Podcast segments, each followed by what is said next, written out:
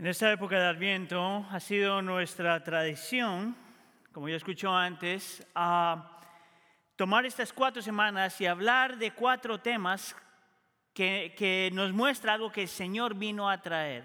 La primera de ellas es esperanza. Y yo quisiera argumentar hoy desde el principio que la esperanza es una de esas cosas con las cuales es imposible vivir. Si, si no la tienes es imposible vivir que la esperanza es crucial para tu humanidad y que es crucial para tu cristianismo. Es bien interesante porque el sentido de, esperanza no es algo que es único, o este mensaje de esperanza no es algo que es único al cristianismo. En realidad, muchas filosofías en el mundo hablan de la esperanza, a las religiones, otras religiones hablan de esperanza, y sin embargo, hay una forma de explicar la esperanza y aplicar la esperanza que es única al cristianismo. Y yo quisiera argumentar que si hay una época donde nosotros necesitamos abrazar el concepto de esperanza más que en cualquier otro momento, sería el día de hoy. Y te digo por qué. Hay un, uh, historiador, un académico, su nombre se, eh, era, imagino que ya se, ya se murió, se llama Andrew Del Banco. Él hizo una serie de enseñanzas hace como 20 años que se llamaban El verdadero sueño americano, una meditación sobre la esperanza. Y es básicamente un estudio histórico de cómo esta nación, los Estados Unidos, para los que vivimos aquí en los Estados Unidos, se ha movido de ser una, una nación donde había puesto su esperanza en Dios y luego ha puesto, empezó a poner su esperanza en la nación y por último está poniendo su esperanza en el ser humano, en nosotros mismos. Se movió entre ser una nación que ponía la esperanza en Dios a ser una nación que pone su esperanza en la nación misma y ahora ah, la tendencia es poner la esperanza en el ser humano, en nosotros mismos. Este hombre explica que porque la nación se ha, movido en esa dirección, es una de las razones por las cuales nosotros como nación en general somos gente extremadamente ah, triste. Vamos a poner la palabra un poquito miserables.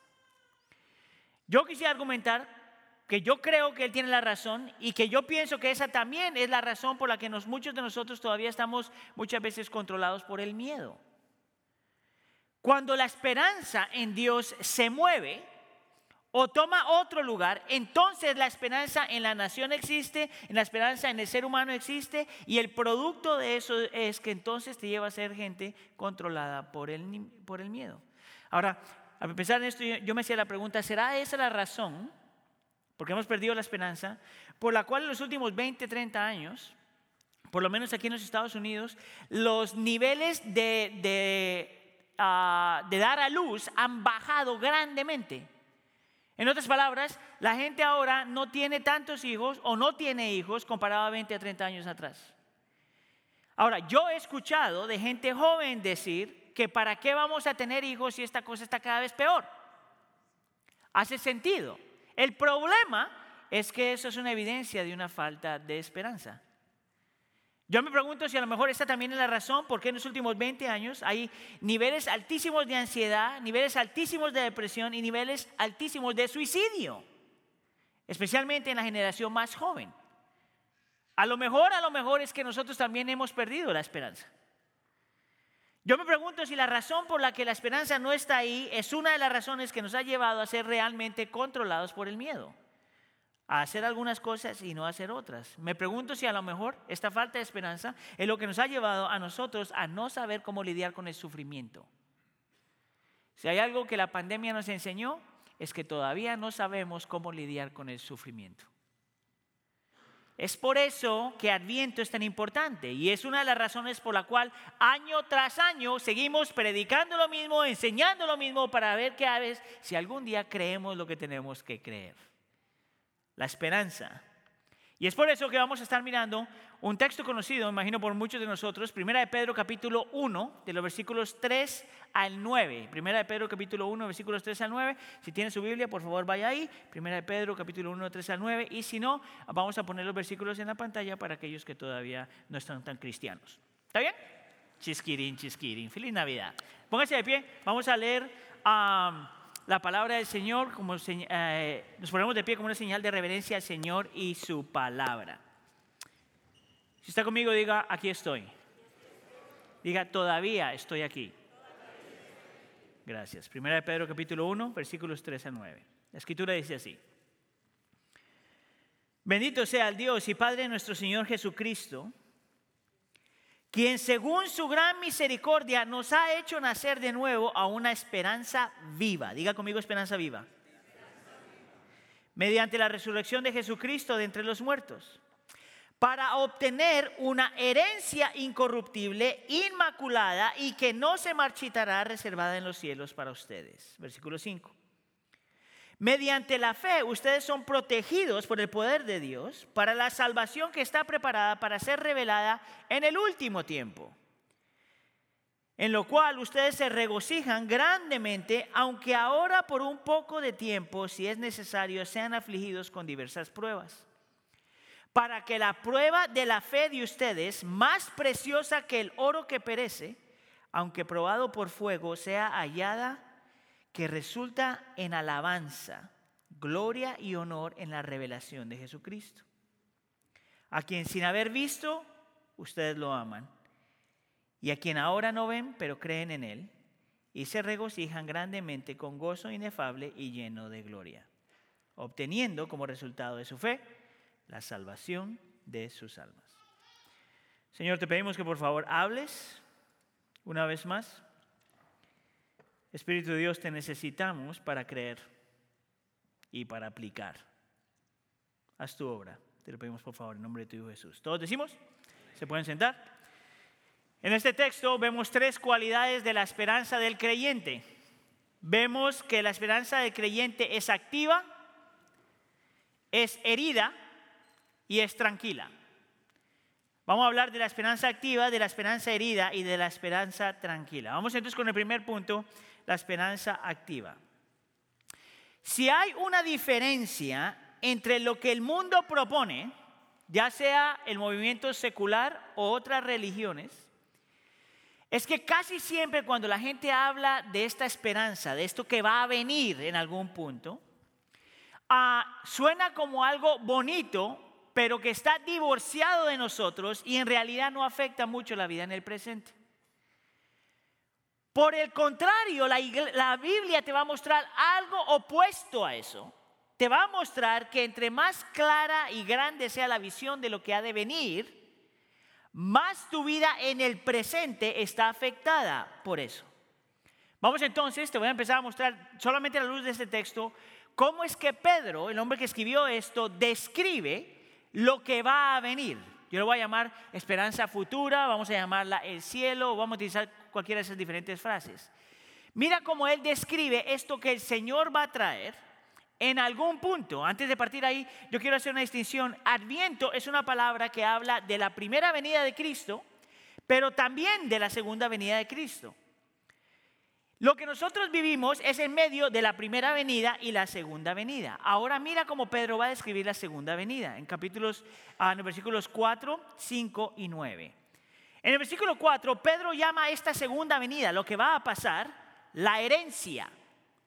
En el versículo 5 la llama la salvación que está preparada para ser revelada.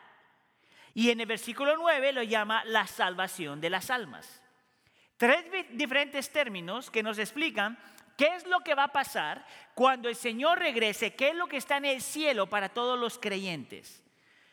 Si tú pones atención a la primera palabra, una herencia, y si sabes algo acerca de herencias, tú sabes que una herencia no es algo por lo que tú trabajas o tú te mereces. Una herencia es un regalo. Por lo tanto, lo que el Señor va a traer, lo que el Señor nos va a regalar, lo que el Señor nos va a, obsequiar en el futuro es meramente un regalo por el cual tú no trabajaste ni tampoco te mereces. Es un regalo de gracia, es por eso que es una herencia. Si tú trabajas por una herencia, no puede ser una herencia, es lo que tú te mereces.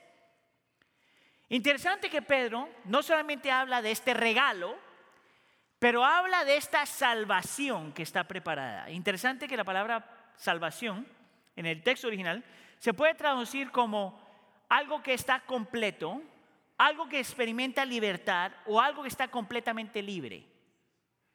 Es por eso que aquí en la iglesia utilizamos mucho la palabra restauración.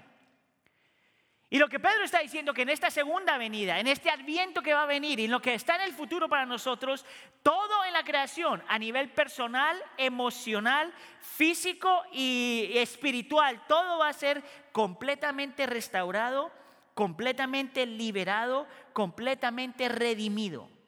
Eso es lo que está diciendo Pedro. Y también utiliza una tercera frase que se llama la salvación de las almas. Ahora, si la palabra salvación significa libertad y redención y redimido y todas estas cuestiones, entonces, ¿qué quiere decir cuando habla de la salvación de nuestras almas? Interesante que la palabra, la palabra alma también se puede traducir como vida.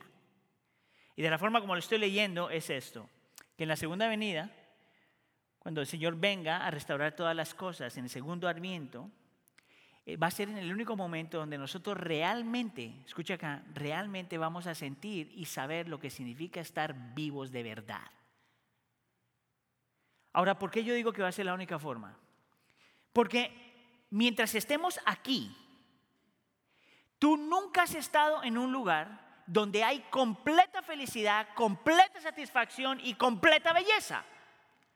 Tú nunca has estado en un lugar así porque donde tú estés o como tú estés, el pecado siempre está. Y eso le roba a lo que el Señor te quiere dar.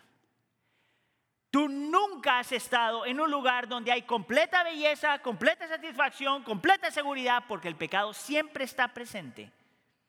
Es más, tú todavía no has conocido a alguien que es realmente hermoso. Y yo sé que las esposas van a mirar, no vas a decir nada. Pero mire, es una realidad. ¿Tú sabes por qué? Porque aún nuestro cuerpo físico y nuestra apariencia ha sido afectada por el pecado en el mundo y el pecado en nosotros. Sin embargo, lo que la Biblia dice es que en esta segunda venida, en esta restauración, en este momento de libertad, aún nuestros cuerpos van a ser transformados y vas a poder ver por primera vez lo que es la belleza de un ser humano. Mire, es Lewis en uno de sus libros dice que cuando nosotros miramos a los seres humanos no nos podemos olvidar que, eh, se lo leo, recuerde que hay una, que por más de que una persona sea aburrida y poco interesante, algún día, un día será una criatura que si no, eh, que vas a ser tentado de adorar. Que cuando el Señor regrese y restaure todas las cosas y haga todas las cosas nuevas otra vez, la belleza del ser humano va a ser tal que si tú no pones atención, la tentación va a ser adorarlo. Ahora yo estaba pensando eso y digo, ¿te puedes tú imaginar esto mejor? Ni siquiera se lo alcanzan a imaginar. Pero es una realidad de que la persona que está al lado tuyo todavía no ha llegado a ese lugar porque todavía el pecado está en nuestra vida y en nuestro corazón. Ahora, alguien escucha eso y dice, bueno, a mí, ¿de qué me sirve eso? ¿De qué me sirve tener una visión del futuro en donde todo está restaurado, liberado, transformado, redimido, todo hermoso, bello, puro y perfecto? ¿De qué me sirve eso si todavía el día de hoy estoy sufriendo? Y he aquí donde el cristianismo entonces te ofrece algo completamente diferente a todo lo demás. Yo no sé cuántos de ustedes han visto la película Hunger Games, The Hunger Games, la primera película que salió, el que es presidente ahí se llama President Snow. Y cuando esta gente está luchando, él, él utiliza, él dice algo acerca de la esperanza que yo nunca he escuchado en otro lugar. Él dice esto, la esperanza es lo único más fuerte que el miedo. ¿Escuchó? La esperanza es lo único más fuerte que el miedo. Un poco de esperanza es eficaz. Mucha esperanza es peligrosa. ¿Sabes qué significa eso? Que una persona que realmente tiene esperanza es imparable. Es imparable. Y es por eso que Pedro llama la esperanza del creyente una esperanza viva. Mira lo que dice en el versículo 3. Dice que por su gran misericordia nos ha hecho nacer de, nuevo a una esperanza. ¿Qué? No, qué depresión tan criminal. Estamos en Navidad ya casi. Déjeme se lo digo otra vez. Dice que el Señor en su gran misericordia nos ha hecho nacer de nuevo a una esperanza. Y dice que esa esperanza es tan activa, tan viva, que da tanta vida. El versículo 6 dice, en la cual nosotros nos podemos regocijar grandemente. Y en el versículo 8 dice que es tal que nuestro gozo es inefable y lleno de gloria. Ahora, yo tengo que explicarle, esas son palabras, se llaman, en, en, inglés se llaman picture words, son imágenes, son palabras que te invitan a imaginarte cosas. Y cada una de esas palabras es extremadamente importante. Primero empieza diciendo que nuestra esperanza, el hecho de que es viva, es que te hace sentir vivo. Ahora, antes de darles espacio a lo que tengo que explicar, yo creo que usted escuche esto. Esta carta fue escrita a un grupo de gente que están sufriendo por su fe. ¿Usted escuchó eso? Esta carta fue escrita a un grupo de gente que los están matando por docenas por su fe. Y Pedro les está diciendo a esa clase de gente en medio de su sufrimiento, es posible tener una esperanza viva y eficaz aún en medio de tu sufrimiento. Y la describe como la esperanza que te da un gran gozo, un regocijo grandioso. Y luego te dice que tal es este gozo que es inefable ¿Sabes lo que significa eso? Que hay veces, hay, momentos en la vida donde puedes tener tanto gozo que ni siquiera te salen palabras.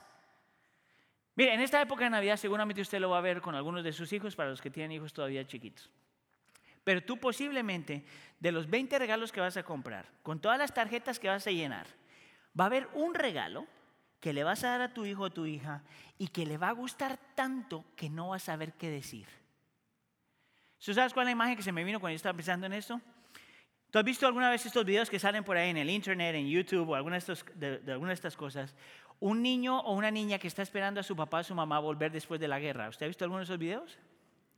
Son increíbles, lo hacen para que uno llore ahí solito en la pantalla, pero la idea es que está este niño, esta niña esperando y la imagen es tan dulce, porque cuando ven al papá o la mamá por la primera vez, casi es siempre el mismo comportamiento. El niño sale corriendo, no sabe qué decir, se pone a llorar y abraza al papá o la mamá. Esa es la palabra inefable. No hay forma de describirlo. Y Pedro dice que lo que va a venir es tan hermoso, tan bello, tan puro, tan perfecto, que ni siquiera lo puedes describir. Que cuando estemos ahí vamos a ser como un niño que está... Y dice, es lleno de gloria. La palabra gloria es como un peso, te controla. Y se lo dice a un grupo de gente que está siendo perseguida. ¿Ves lo que es la diferencia entre la esperanza que el cristianismo ofrece y cualquier otra esperanza? Realmente tiene la capacidad de controlar tu vida en el presente. Por eso es viva. Mire, yo estoy orando para que la iglesia tenga una perspectiva grande de lo que el Señor va a traer. Una perspectiva grande, hermosa y perfecta de lo que el Señor va a traer. Porque entre más yo pienso en el futuro, menos quiero el presente. O por lo menos sé apreciar el presente, pero no como si fuera la última realidad.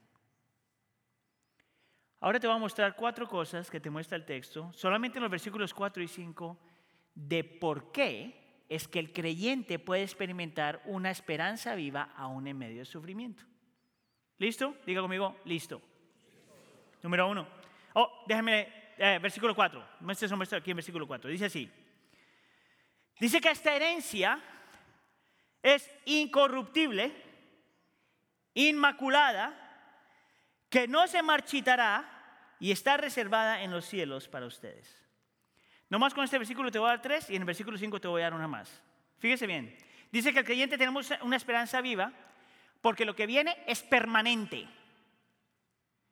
Note las palabras, incorruptible, inmaculada y no se marchita. Es indestructible, incorruptible y nunca se desvanece. Que no importa lo que pase, que no importa cuántas cosas pasen, lo que el Señor tiene para su pueblo es incorruptible, inmaculado y no se marchita. Que no importa la pandemia, las luchas, el problema, el dolor, los divorcios, las drogas, el sufrimiento, eso no cambia, es permanente. Entonces me hace la pregunta, si eso es lo que viene, entonces ¿por qué en mi corazón estoy constantemente peleando por cosas que sí se desvanecen? Mire, yo estoy hablando de mí. Si eso es lo que viene, porque es que yo insisto en mi corazón a abrazar cosas que son destructibles, que son corruptibles y que sí se desvanecen. Mire, la edad se desvanece, los talentos y las habilidades se desvanecen. Tu carisma se desvanece. Tu energía se desvanece. Tu belleza se desvanece. Mire, si usted está de 40 para arriba, usted sabe que eso es verdad. Si usted está en sus 20, todavía está engañado. Pero la verdad es que la gravedad siempre gana. Siempre gana. Mire, yo me hago la pregunta, ¿por qué será que en estos últimos años, yo quería 10 años, la cuestión de las, de las cirugías se ha vuelto tan popular? A mí me parece que es un grupo de gente que está tratando de mantener una belleza que su destino es el de desvanecerse. Mire, si usted no cree que eso es verdad, mírese al espejo. ¿En serio? y haga y mire una foto de usted hace 20 años atrás. Mire, mi familia y yo tuvimos la bendición de ir a visitar a parientes en Colombia durante el verano. Yo creo que esto no es secreto para nadie, sino pues ahí le paso la información. Colombia es un país que es conocido por los cirujanos plásticos. Tenemos muy buenos cirujanos plásticos. Y hay espacio para eso, porque hay gente que tiene accidente y todo lo demás. Lo que no me hace sentido a mí es caminar en la calle donde veo un montón de gente que se ven así. Dime tú si hace ese sentido. Donde todo está tan estirado que si la persona se ríe, mm, se le levanta el brazo. ¿Eso no hace sentido? estirado y no tiene ya piel. Mire, y yo no estoy juzgón, pero sí critico. Estamos ahí, yo le digo a Heidi, mira, mira ese aquí, mira, oh, mira, ahí va otro, mira. Mira, y uno hasta cierto punto justifica y dice, bueno, la mujer se quiere cuidar, se quiere ver, pero cuando empiezo a ver a los hombres así, eso sí fue un trauma criminal. Mire, y es broma, pero no se ría mucho porque eso no es solamente en Colombia. Yo le puedo anotar todos los países que hacen lo mismo. Y me hago la pregunta. ¿No será que estamos tan desesperados de tratar a mantener, sostener algo que no se puede sostener? Es por eso que los que somos 40 para arriba vamos a experimentar lo que se llama la midlife crisis, la, la crisis de la media edad. Es tratando de aguantar algo que no se puede aguantar, sostener algo que no se puede sostener.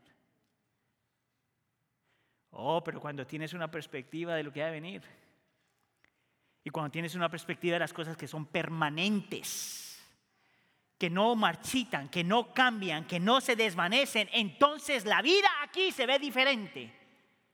Es posible vivir una vida donde está bien envejecerse y perder algunas cosas y no ser tan joven y no ser tan hábil, porque lo mejor no es lo que está aquí, pero lo que está allá.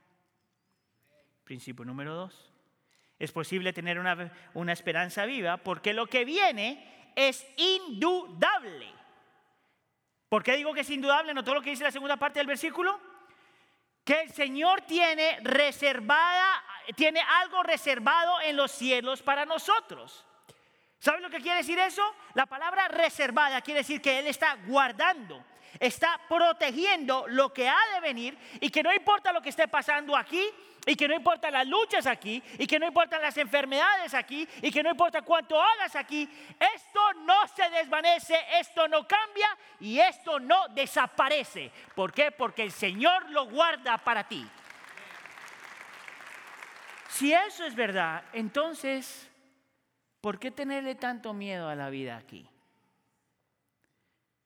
Una vez más, alguien dice, bueno, ¿de qué me sirve esta imagen que viene del futuro cuando no me afecta mi presente? Y te voy a dar un ejemplo de un grupo de gente que realmente sufrió y que su perspectiva del cielo es lo que los mantuvo para poder sobrevivir. En la historia de los Estados Unidos es el grupo afroamericano que vivió en esclavitud por años y años y años. ¿Sabías tú que si hay una cosa que nosotros podemos aprender de la cultura afroamericana en su esclavitud, es que ellos aprendieron a, navegar su sufrimiento, pero sin quitar la vista de lo que ha de venir. Es por eso que muchas de las canciones que se escribieron durante la época de esclavitud hablaban mucho acerca de lo que ha de venir. Un grupo de gente que se les ha robado la dignidad, que son víctimas de injusticia, que han sido abusados y violados y aniquilados y todavía pueden sobrevivir. ¿Por qué? Porque su esperanza no era ni siquiera en lo que estaban viviendo aquí, pero en lo que han de venir. ¿Sabes tú la historia de la canción que cantamos hace un segundo? Estoy bien. Estoy bien con mi Dios. ¿Sabes tú la historia de esa canción? Déjame te la doy en, 30 segundos. El hombre que escribió esa canción era un hombre que tenía mucho dinero, mucha fama, mucha posición, una familia bien linda. Y un día pierde su hijo, su hijo joven. Y dos semanas después, por el fuego que hubo aquí en Chicago hace un montón de tiempo, perdió su negocio. En cuestión de segundos, perdió a su hijo y perdió todo lo que tenía. Y para salir de esta crisis envía a su esposa y a sus hijas a otro lugar. Y cuando sus hijas, sus hijas y su esposa están yendo a otro lugar, sus hijas se mueren, se ahogan. Y la única persona que queda eh, viva es su esposa. Y le manda una nota y le dice, la única con vida soy yo.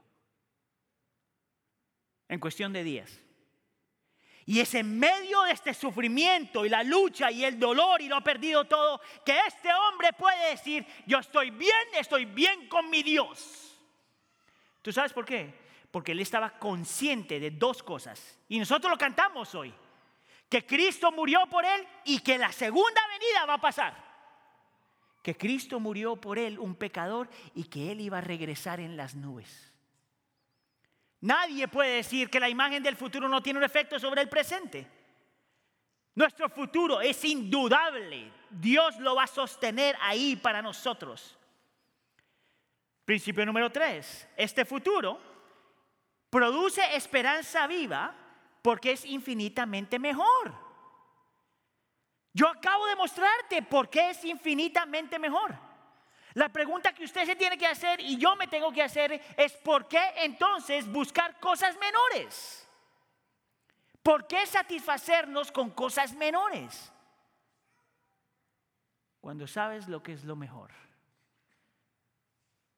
Escuche aquí iglesia. Así es que usted vive su vida, ¿usted sabe? Todas tus decisiones son basadas no solamente en tu escoger entre lo malo y lo bueno, sino, entre lo bueno y lo mejor. Nosotros hablamos de esto hace, unas semanas. Tú vives tu vida así. Tú escoges entre una relación y otra porque esta relación es mejor. Tú escoges tu ropa entre esta y esta porque esta ropa es mejor. Tú comes lo que comes porque esta comida es mejor. Miren, nosotros acabamos de pasar la celebración de Thanksgiving, el día del turkey.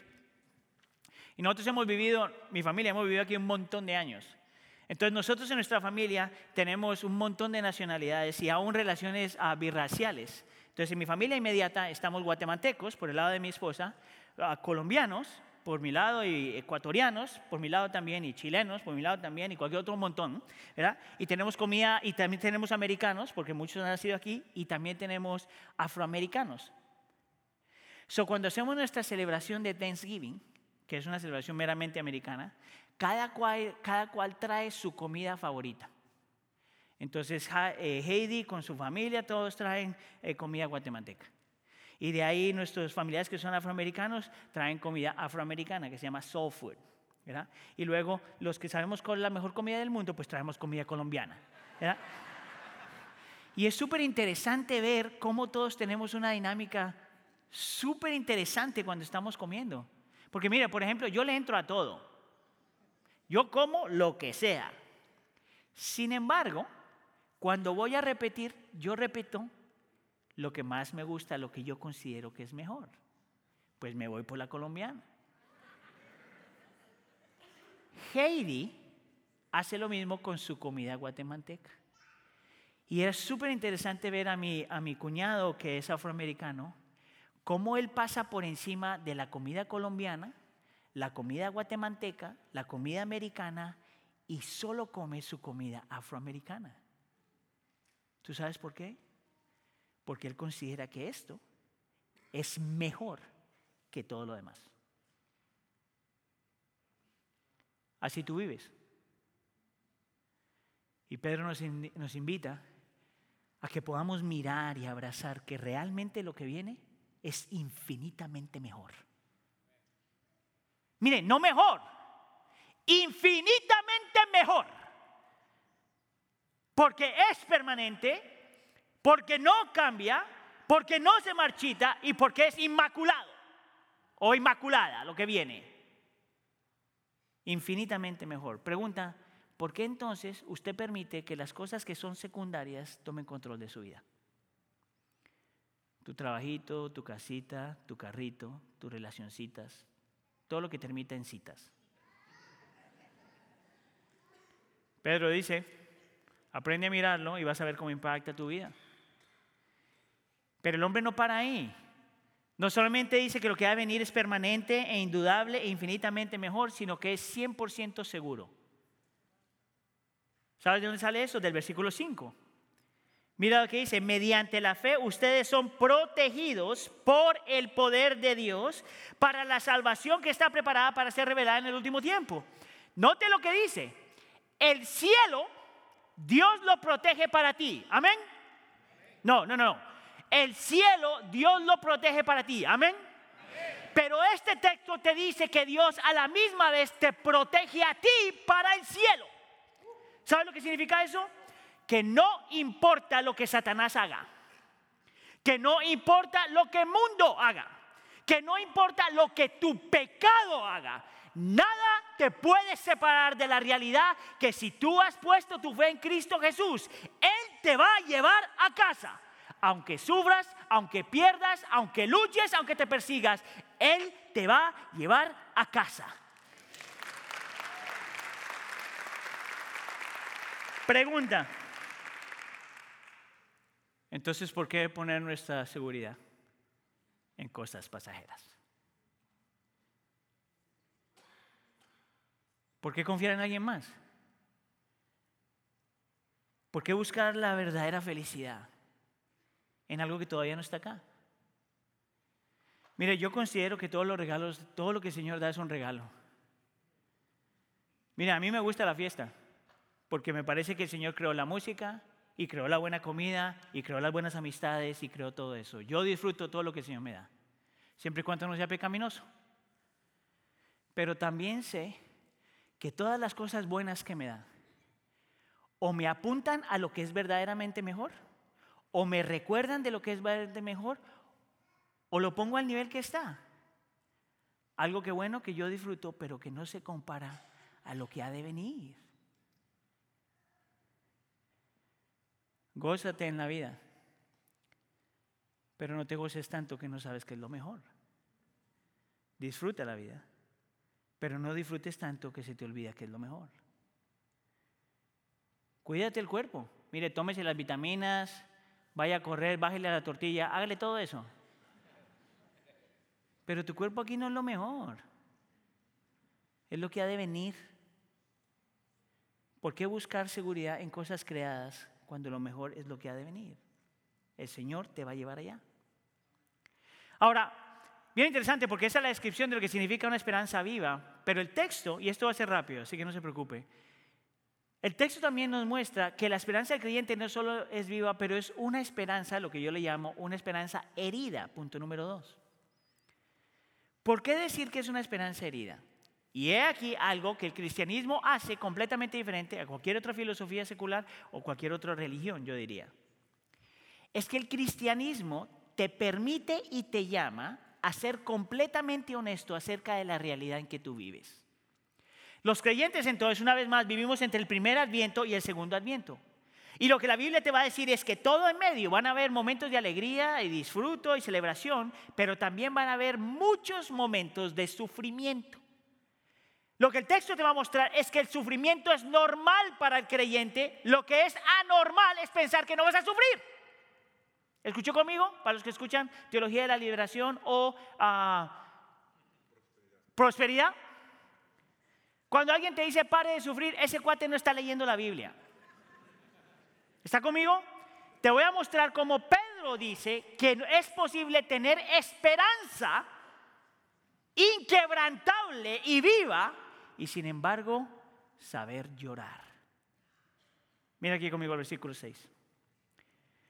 En la cual ustedes se regocijan grandemente, hablando de esta esperanza, aunque aún ahora, por un poco de tiempo, diga conmigo poco de tiempo, si es necesario, sean afligidos con diversas pruebas.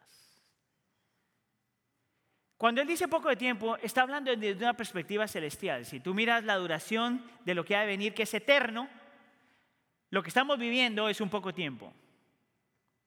Pero nota que Pedro te dice que vas a ser afligidos por diversas pruebas. Por lo tanto, el quebrantarte, el llorar, el lamentar, el quejarte, es de ser humanos y es de creyentes. Porque nosotros somos afligidos por diversas pruebas. La palabra prueba ahí se puede traducir de tres formas. Y en realidad te dice, porque es que todos nosotros vamos a sufrir en algún punto. Escucha acá. Vas a sufrir porque vienen pruebas de afuera para adentro. Quiere decir, vas a sufrir porque otros te han hecho algo a ti. La palabra pruebas también significa que vas a sufrir por lo que está dentro de ti, por todo tu pecado, por toda tu lucha. Y número tres te va a decir que vas a sufrir porque el Señor va a permitir o va a traer sufrimiento a tu vida para probar y forjar tu fe. ¿Escuchó? En otras palabras, nadie se escapa. Tú sales corriendo para que nadie te aflija con el primero. ¿Sabes cuál? Vas a ser afligido por lo que está en tu corazón. Y te cuidas tu corazón y caminas con el Señor y haces lo que sea, pero ¿qué? ¿Vas a ser afligido? Sí, porque la gente todavía está fuera de ti. Y vamos a decir que nadie eh, estás afligido fuera, eh, eh, te protege lo de afuera y te protege lo de adentro. Sin embargo, el Señor, que es un buen cirujano, te va a traer cosas a tu vida y permitir cosas a tu vida. Las dos. Para forjar tu fe. Es por eso que todo el mundo va a sufrir. el cuate que te dice pare de sufrir no ha leído este versículo. Mira lo de la prueba que para mucha gente es difícil de entender. Versículo 7. Para que la prueba de la fe de ustedes, más preciosa que el oro que perece, aunque probado por fuego, sea hallada que resulte en alabanza, gloria, honor y revelación de Jesucristo. Tú eres probado. Tú eres refinado. Nadie se escapa del sufrimiento. Me encanta como Pedro lo pone porque te dice, mira, no, no te hagas el machín machín, no te pongas el fuerte, yo lo aguanto, yo puedo. No, no, no, aprende a llorar. Pedro no dice, no, no, escápate del sufrimiento, córrele, métete para otro lugar. No, no, no, no, aprende a llorar. O asimílate, métete con el enemigo, porque te metes con el enemigo entonces no vas a sufrir. Y él dice, no, aprende a llorar. Él no toma una posición estoica. Este grupo de gente era un grupo de gente que era indiferente al dolor. Yo no siento nada, yo no siento nada, nada está pasando. O ser pasivo frente al dolor, nada, pues me quedo ahí a ver qué pasa. O tolera el dolor. No, la posición de Pedro es completamente diferente. Dice, no, aprende a llorar. Pero en medio de tu llanto, no quites la vista de lo que ha de venir. ¿Sabes cuando tú puedes ver cuál es la diferencia entre cristianismo y secularismo y otras religiones? Especialmente cuando hablamos de la muerte. Mire, si usted pierde a alguien en su vida, lo peor que alguien le puede decir es, no llores, Él está en mejor lugar. Déjalo llorar. Deja que procese porque al fin y al cabo la muerte no es normal. ¿Sabías tú que ese es el argumento secular? El argumento secular dice, tú te mueres y ya, dejas de existir, ¿para qué llorar? Tú sabes que eso no es normal. Lo normal es que nosotros viviéramos para siempre, Génesis 1 y 2. Lo normal es que tuviéramos una relación con el Señor para toda la vida y que, que, nadie muriera. Eso es normal. Lo anormal es que la gente se muera. Por lo tanto, es requerible llorar. Otras religiones dirían, de la forma como hablan de la muerte, es, vamos a hacerlo natural. Tú te mueres y luego te conviertes en otra cosa y luego te haces parte de la naturaleza y te vuelves un animalito y luego provees para los animales y todo lo demás. Una mujer que no creyente, tratando de ayudar a su hijo a entender cómo la muerte es normal, utilizó un ejemplo así.